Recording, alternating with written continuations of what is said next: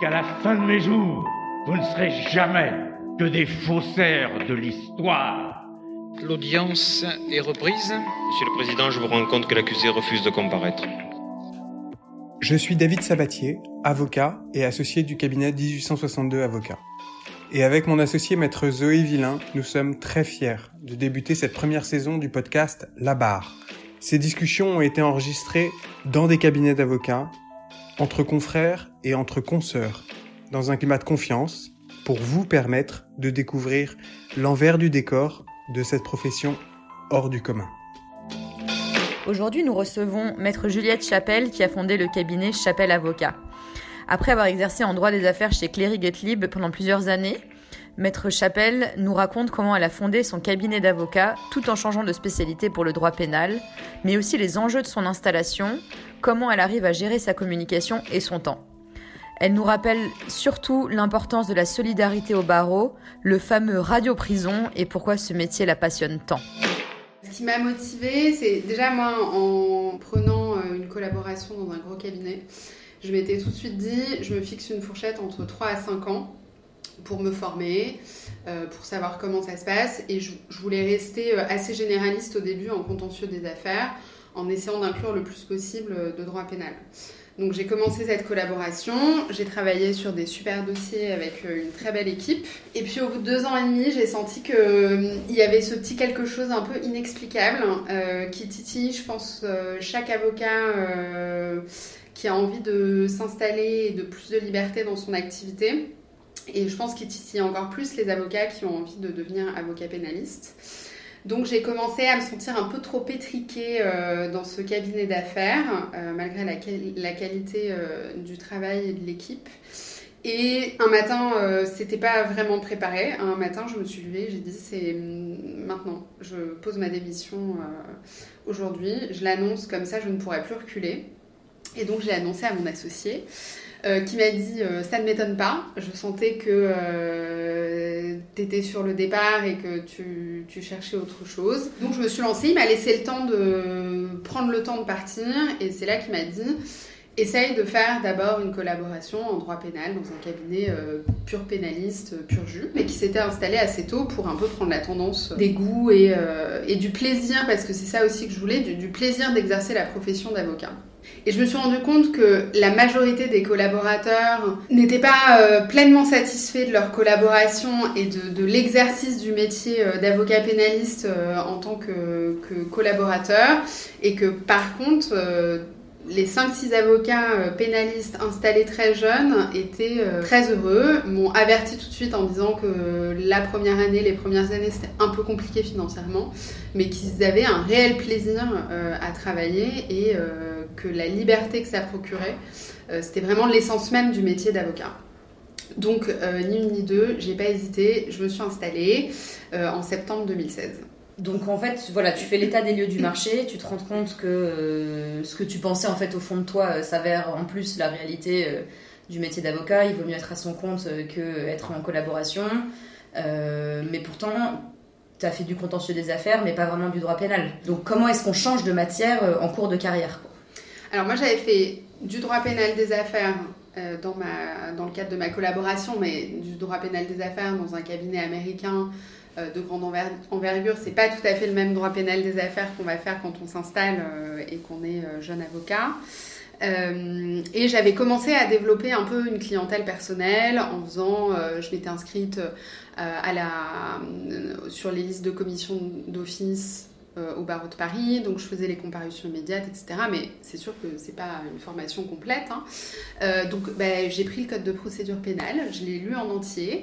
Euh, je me suis entourée d'avocats plus expérimentés et plus âgés pour m'accompagner sur les premiers dossiers, pour aussi les aider dans leurs dossiers. Et petit à petit, ben, je me suis formée, j'ai exercé. Et c'est en pratiquant, de toute façon, le droit pénal euh, qu'on arrive euh, à bien l'exercer, c'est en étant très minutieux, en faisant attention à toute la procédure parce que c'est quand même le nerf de la guerre, et surtout en prenant comme livre de chevet euh, le code de procédure pénale au début. Comment tu les as trouvés, ces avocats plus expérimentés pour t'aider en droit pénal et comment t'expliques cette solidarité? Alors, je les ai trouvés, alors pour certains, je les connaissais déjà par relations professionnelles chez Cléry Gottlieb, et puis par mon réseau. et puis après, j'ai décroché mon téléphone, et puis j'ai appelé, je me suis présentée, je me suis pris des vents, on m'a pas rappelé, on m'a dit qu'ils n'étaient pas intéressés, et puis il y a quelques avocats qui m'ont ouvert leurs portes et qui m'ont dit, bah, viens, on va discuter, euh, accompagne-moi sur telle audience. Euh, et c'est comme ça que petit à petit, euh, j'ai commencé à exercer avec, avec d'autres avocats et à voir aussi leur pratique, comment ils faisaient pour développer leur clientèle, pour traiter les gros dossiers d'assises, etc. et la solidarité, elle est très forte. et je ne connais pas vraiment les autres matières, mais je pense qu'elle est plus forte que dans d'autres matières en droit pénal. parce que l'exercice du métier est très exigeant il est dur et qu'on est face, mais encore dans d'autres matières aussi, mais au pénal, pour moi, on, touche vraiment à l'essence de l'être humain. Et on a besoin de cette solidarité pour, euh, pour survivre, en fait, parce qu'on est devant des situations tellement dramatiques. Euh, on côtoie, quand on est dans des dossiers criminels, la mort.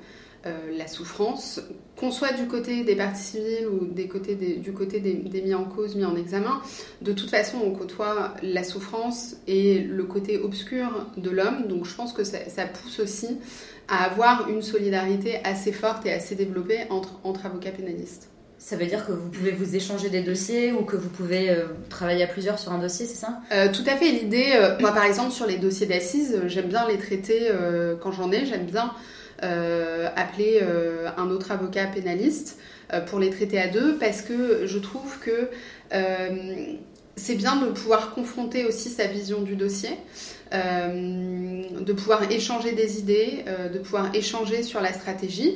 Et puis, à un moment, on ne peut pas tout faire tout seul. Quand on a un cabinet qui monte, on a besoin aussi de déléguer un petit peu.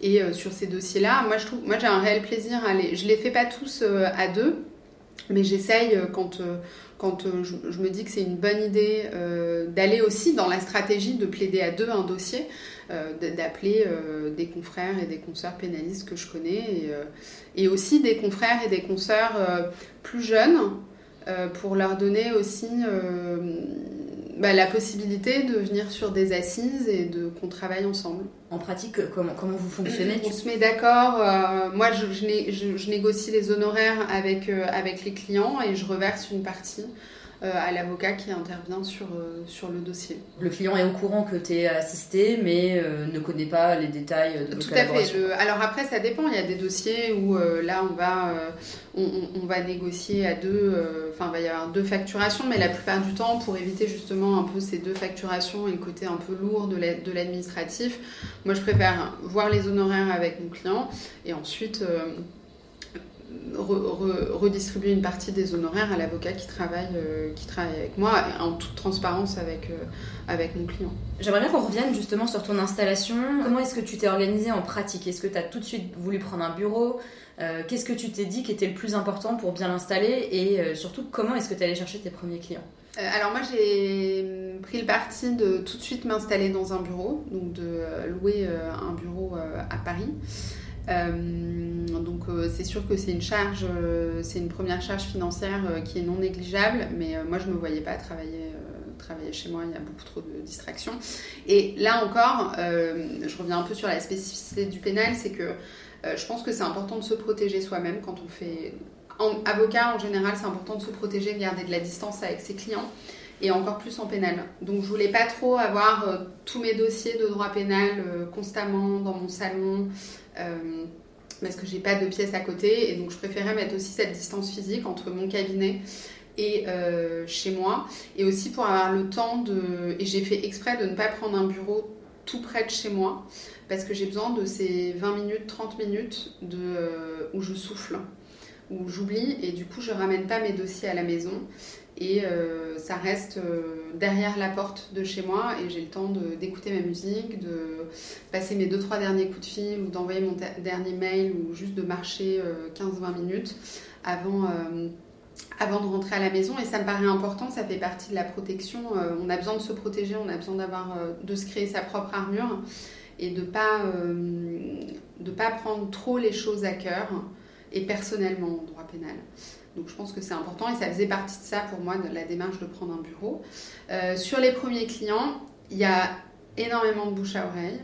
C'est d'abord, c'est surtout des confrères soit qui ne faisaient pas de droit pénal, qui m'envoyaient des clients qui avaient des besoins en pénal, soit des confrères pénalistes aussi, qui voyant, et c'est là où il y a une grande solidarité, euh, que je m'installais, euh, m'ont envoyé euh, certains de leurs dossiers, certains de leurs clients. Alors c'était pas les plus grands, enfin les dossiers les plus complexes, mais c'est quand même un pied dedans et ça je les en remercie parce que ça m'a aidé à me développer. Il y a ce qu'on appelle entre nous radio-prison c'est euh, les clients qui sont en détention, bah, quand ils sont, mais c'est comme à l'extérieur, quand ils sont contents, bah, nécessairement, euh, quand il y a un détenu qui dit bah, j'ai pas d'avocat, euh, bah, nécessairement, s'il est content de la défense qu'on lui apporte, il va, il, va donner, il va donner votre nom. Et puis après, c'est petit à petit, quand on commence à développer sa clientèle, c'est les clients qui du coup passent le nom à d'autres personnes qui rencontrent. Euh, et qui disent tiens, bah, va voir Chapelle, euh, prends un rendez-vous et tu verras, tu te feras ton idée. La première fois que tu as plaidé aux assises, c'est euh, un moment où tu étais à ton, à, ton compte, droit libéral C'est un moment où j'étais à mon compte. J'étais avec un confrère qui m'avait fait, qui m'avait demandé de, de, venir sur le dossier. et c'est l'un des plus beaux moments, enfin c'est là où je me suis vraiment dit, je me suis pas trompée. C'est ça que je veux faire et c'est ça que je veux continuer à développer. Euh, c'était évidemment un mélange de peur, d'excitation, de on est complètement, on a, les tuyaux complètement tordus parce que on, arrive, il y a euh, les jurés, euh, il, y a, tout le décorum de la cour qui est vraiment différent du tribunal correctionnel. Et puis il y a des enjeux qui sont très importants, non pas qu'ils soient moins importants en correctionnel, mais là où ce qui, est vraiment agréable, et c'est ce qui fait aussi qu'il y a ce poids de la cour d'assises, euh, c'est qu'on prend le temps. C'est, je pense, la dernière juridiction en France où on prend le temps d'aller au fond des choses. On prend le temps d'interroger les témoins, les experts, les policiers euh, qui ont travaillé sur le dossier, et où il y a quelque chose de, qui se passe de très particulier en cours d'assises qui est difficilement descriptible quand on l'a, enfin, quand on l'a vécu, c'est difficile de faire passer euh, euh, ce qui s'est passé à cet instant-là. Mais euh, vraiment, ce qui, ce qui, se joue, c'est très important. donc les assises, c'est vraiment un moment où il y a énormément d'adrénaline parce que c'est la, vie, c'est la vie des gens qui se jouent là-bas. Donc là, ça fait euh, maintenant presque 4 ans que tu as monté ton cabinet. Ok, c'est super. Et euh, comment est-ce que. Moi, ce qui m'intéresse, parce qu'on n'est on pas du tout dans la même euh, discipline, etc., je suis curieuse un peu de savoir comment comment tu organises tes journées et aussi comment ton activité est un peu structurée, c'est-à-dire est-ce que entre les assises justement le correctionnel et est-ce que tu fais encore du pénal des affaires? Euh, alors, mon activité, elle se divise en, deux. J'ai à peu près 50% de pénal des affaires et 50% de ce qu'on va appeler euh, pénal des personnes. Euh, donc c'est assez équilibré, j'en suis contente parce que j'ai envie de, j'ai envie de garder le pénal des affaires et le pénal des personnes à peu près à part égale. Et il y a quelque chose que j'ai remarqué qui est très intéressant, c'est que mon pénal, une partie de mon pénal des personnes est apportée par mon pénal des affaires. Donc je pense que le pénal, on ne se le dit pas euh, naturellement, mais en réalité le pénal euh, concerne absolument tout le monde. L'organisation, euh, moi j'ai repris un peu l'organisation un peu militaire qu'on pouvait avoir dans les gros cabinets. donc je me fais un débrief en fin de semaine le vendredi pour savoir comment va, qu'est-ce qui se passe la semaine d'après et la semaine encore d'après pour avoir une vision à peu près sur deux semaines. Euh, et puis l'idée, voilà, c'est d'essayer de, s'organiser euh, en euh, structurant les journées, en se disant là, il faut que je travaille tel dossier, faut qu'on essaye d'envoyer toujours les conclusions 7 jours avant. Après, bon, il y a des questions de stratégie, parfois on ne les donne pas toujours à l'avance. Mais voilà, on, on essaye justement en amont de se dire est-ce que là ça vaut le coup de, euh, de, transmettre euh, très en amont? Est-ce que euh, là non, on veut les fournir au dernier moment? Donc essayer de... Voilà, le tout c'est d'être très bien organisé parce qu'on se fait vite happer entre les gardes à vue qu'on sait toujours au dernier moment. Donc moi j'essaye toujours de me laisser dans l'idéal une journée, mais j'ai du mal à y arriver, donc on va dire plutôt une demi-journée de libre. Je sais qu'elle sera remplie, mais justement, je veux la remplir des imprévus, euh, soit pour reporter quelque chose que j'avais prévu parce que j'apprends que j'ai un client en garde à vue, euh, soit parce qu'il y a une mise en examen, enfin bref, pour essayer de, caler ce que j'ai pas pu faire dans ma semaine. Donc entre les gardes à vue, les interrogatoires, les reconstitutions, les audiences correctionnelles, etc., et le travail sur le fond des dossiers, c'est sûr que je, pense qu'il faut vraiment trouver son organisation, mais qui est propre à chacun. Je me suis fait aider euh, pour me structurer, euh, ayant un, caractère plutôt, euh, plutôt bordélique. Euh, par euh, Michael Bernard, qui est coach euh, pour avocats, où on a fait voilà, plusieurs séances pour justement, en fait, parce qu'on ne nous apprend pas à l'école d'avocat comment gérer un cabinet. On nous apprend absolument, alors que ça devrait être l'essence même de l'école d'avocat, de vous êtes une profession libérale, après chacun choisira sa voie, mais vous êtes par essence une profession libérale, donc comment on fait un business plan? Comment on prévoit une baisse de clientèle? Qu'est-ce qu'on fait quand on voit que ça fait 2-3 semaines qu'on a un peu moins de rendez-vous? Comment on va euh, se faire connaître? Comment on peut, euh, dans le respect de la déontologie, aller prospecter euh, des clients? Et comment aussi, dans le sens inverse, comment est-ce que tu fais face à un excédent d'activité. Tout à fait. Alors que qui peut être que de un mois, deux mois, trois mois. Comment est-ce que tu gères Est-ce que tu décides la sous-traitance ou moi ça y est, là j'ai décidé de passer le pas de euh, euh, prendre un collaborateur ou une collaboratrice avec moi. Je suis en processus de recrutement. Euh, parce que je trouve ça plus intéressant aussi de former et puis de, plutôt que de sous-traiter, de, créer une relation. Et je mise sur le fait que mon activité va continuer à croître et que justement les moments où il y aura peut-être un peu moins d'activité, le fait d'avoir un collaborateur ou une collaboratrice me permettra bah, d'aller chercher des clients, d'aller faire écrire des articles, enfin voilà, aller pour, pour continuer à, développer, à développer mon activité. mais c'est vrai que je pense qu'il il ne faut pas hésiter à se faire aider. Euh, à prendre quelques séances euh, avec, euh, on peut appeler ça un coach ou lui donner un autre nom si on n'aime pas le mot coach, mais avec quelqu'un qui, voilà, qui peut nous aider, qui connaît comment structurer une activité. Et c'est lui aussi voilà, qui m'a appris, qui m'a dit il faut que tu te forces. Au début, c'est dur. Mais au bout de 2-3 mois, tu prendras l'habitude tous les vendredis de faire ton petit point. Alors c'est bizarre parce qu'on fait un point avec soi-même quand on est tout seul, mais c'est agréable. Euh, et de faire ton petit point sur, ok, qu'est-ce qui se passe euh, la semaine prochaine, qu'est-ce qui est urgent, pas urgent, parce que on dit toujours euh, tout est urgent, mais c'est pas vrai. La plupart du temps, il n'y a pas d'urgence, donc savoir aussi gérer son stress, se dire, ok, ça, je peux le reporter à dans deux semaines. Ça, maintenant, il faut que je le fasse, et ça, ça demande une discipline d'activité je te vois souvent dans la presse, tu commences à avoir des affaires assez médiatisées. Comment ça s'est développé ça? Enfin, Comment est-ce que tu as créé ce réseau? Ou comment est-ce que tu as eu ces dossiers qui ont fait que tu as pu être sur une activité plus médiatisée? Et est-ce que tu le ressens que c'est quelque chose vraiment qu'il faut, euh, qu'il faut faire euh, quand on se lance à son compte? Alors, euh, moi, j'ai commencé par déjà, j'ai pris le parti pris d'avoir un, site internet avec un, un petit blog, enfin c'est des petits articles euh, où je me suis dit que je voulais le nourrir euh, assez régulièrement. Ensuite, j'avais écrit sur des sujets qui m'intéressaient, qui, euh, qui me touchaient, des articles que j'ai proposés à plusieurs rédactions, mais d'abord j'ai commencé sur des rédactions sur Internet. Puis ensuite, c'est un avocat qui a donné mon nom à, à quelqu'un qui travaille chez Dalloz. Euh, et donc euh, qui m'a proposé d'écrire des articles, qui m'a proposé, ils ont mis en place un nouvel outil pour les avocats, des fiches pratiques, et qui m'a proposé justement d'écrire des fiches pratiques sur la cour d'assises, l'instruction, l'audience devant la chambre de l'instruction, etc. Et donc euh, petit à petit, bah, on a créé des liens, on a noué des liens, et donc j'écris maintenant régulièrement pour eux des articles sur des jurisprudences. Et puis après, la médiatisation, c'est un peu au hasard des dossiers. Euh, c'est parfois des journalistes euh, très bien informés qui t'appellent et qui disent oui j'ai appris que euh, vous étiez dans tel dossier. Alors bon évidemment quand c'est en instruction à part dire oui je suis dans tel dossier c'est compliqué de enfin voilà on, est tenu au, secret professionnel. Donc c'est un peu au hasard, au hasard des rencontres, des dossiers, des gens qui viennent me voir parce qu'il y a ce bouche à oreille aussi qui se fait.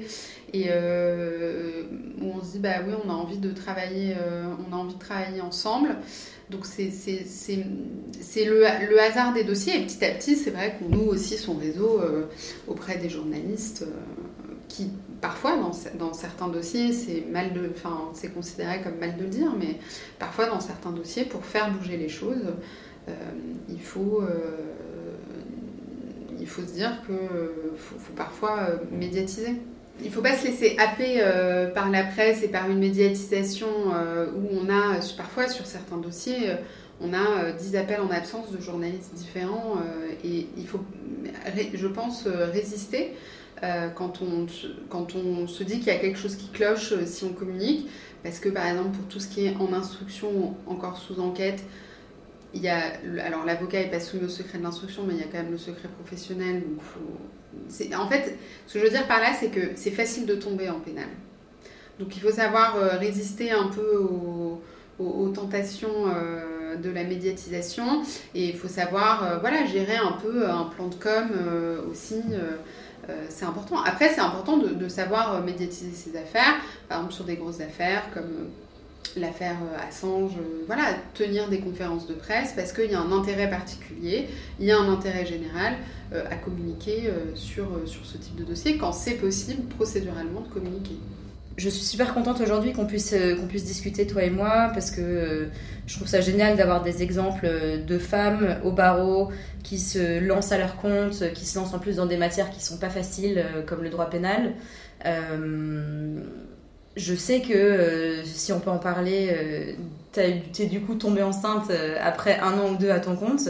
Moi, comment est-ce qu'on gère euh, la grossesse et euh, ce lancement euh, en tant qu'associée? Donc je serais, curieuse de savoir un peu comment tu t'es organisée. alors tout d'abord, je conseillerais à toutes les avocates et tous les avocats également masculins de prendre une bonne prévoyance. De manière générale, quand on est en libéral, parce que c'est ça qui va vous sauver euh, soit quand vous avez un arrêt de travail ou euh, moi j'étais arrêtée un peu en amont euh, de mon accouchement et c'est ça qui va vous sauver pour payer vos charges et quand même vous payer un salaire, même si il existe des choses au barreau mais qui sont assez loin de la réalité financière de l'exercice du métier d'avocat. cependant, L'organisation, ben, c'est énormément de solidarité euh, avec les consoeurs et les confrères. J'en profite pour euh, les remercier qui ont euh, pris un peu au pied levé mes dossiers, qui ont été les plaider, qui ont finalisé les écritures, qui ont contacté les juges. également les juges hein, qui, quand je leur ai expliqué que voilà, j'étais un peu arrêtée en amont de mon accouchement et que je rencontrais, donc je ne pouvais pas me, présenter, qui ont été pour la plupart, mais pas tous, compréhensif euh, et compréhensive sur, euh, pour reporter, faire des renvois assez longs quand les clients étaient d'accord. donc c'est hum, là, moi j'ai compté sur la, solidarité entre consoeurs et confrères qui a vraiment été très importante. Et puis, bon, après, c'est. De toute façon, on, s'organise. Moi, je pense qu'il y a un moment, il faut faire des choix. Moi, j'ai envie d'avoir une vie euh, équilibrée tout de même et de ne pas, même si mon, métier euh, d'avocat euh, prend une place très importante et c'est plus qu'un métier, c'est je pense que tous les avocats, on est habités parce qu'on a des conditions d'exercice quand même qui sont difficiles, donc c'est plus qu'un métier. Il y, a il y a quelque chose de l'ordre de la passion dans, dans, l'exercice du, du, métier d'avocat. Donc on, s'organise, après on peut s'organiser en amont en se disant euh, bah, si j'en veux un deuxième, peut-être que prendre un collaborateur ou une collaboratrice, c'est aussi le bon moment euh, parce que pendant mon congé maternité, euh, je pourrais éviter d'envoyer des mails et de gérer cabinet et puis essayer voilà, de se structurer en amont. Après, on n'est pas toujours au courant de quand ça tombe, hein, donc, mais en tout cas, c'est pas, c'est pas infaisable, c'est de l'organisation. Il y a quand même un service social à l'ordre qui est assez réactif. Euh, qui prend le temps euh, d'expliquer euh, comment ça marche, les papiers qu'il faut envoyer, dans quel délai, etc. Donc il y a quand même à l'ordre un service qui est assez, qui est présent et qui est assez réactif. Et il faut aller chercher tous les soutiens possibles. Depuis que j'ai eu mon enfant, je suis plus efficace dans mes journées parce que justement je me dis, après, c'est plus possible. Donc il faut que ce que je dois faire, ça, je travaille pas moins, mais ce que je dois faire, ça rentre dans ce, cette plage horaire là.